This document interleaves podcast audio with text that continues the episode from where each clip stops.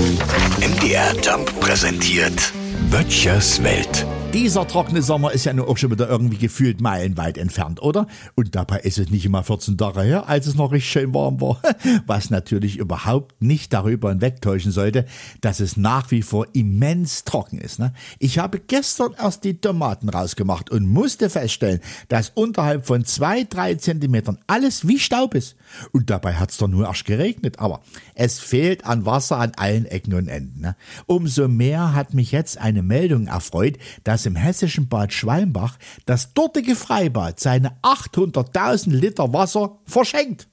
Steffen, der Wirt von unserer Linde unten, sagte gleich 800 Liter Freibier, wären ihm lieber, aber Steffen ist auch ein Quatschkopf. Sei es drum. Wenn die das Wasser wirklich verschenken, dann bekommt ja das Wort frei in Freibad eine ganz neue Bedeutung, oder? Ich hab natürlich auch gleich überlegt, weil ich hab ja auch so einen kleinen Swimmingpool bei mir hinten im Garten. Und gut, das sind jetzt keine 800.000 Liter, aber um das Tomatenbeet durchzuwässern, wird es wahrscheinlich lang. Ich habe nur ein bisschen Angst, dass nach dem Megasommer und den vielen, vielen Kindern, die bei mir dieses Jahr baden waren, die Tomaten nächstes Jahr gelb werden könnten. Nee, ist natürlich Quatsch, ne? Die wären blau, so viel Chlor, wie ich da reinmachen musste. Böttchers Welt.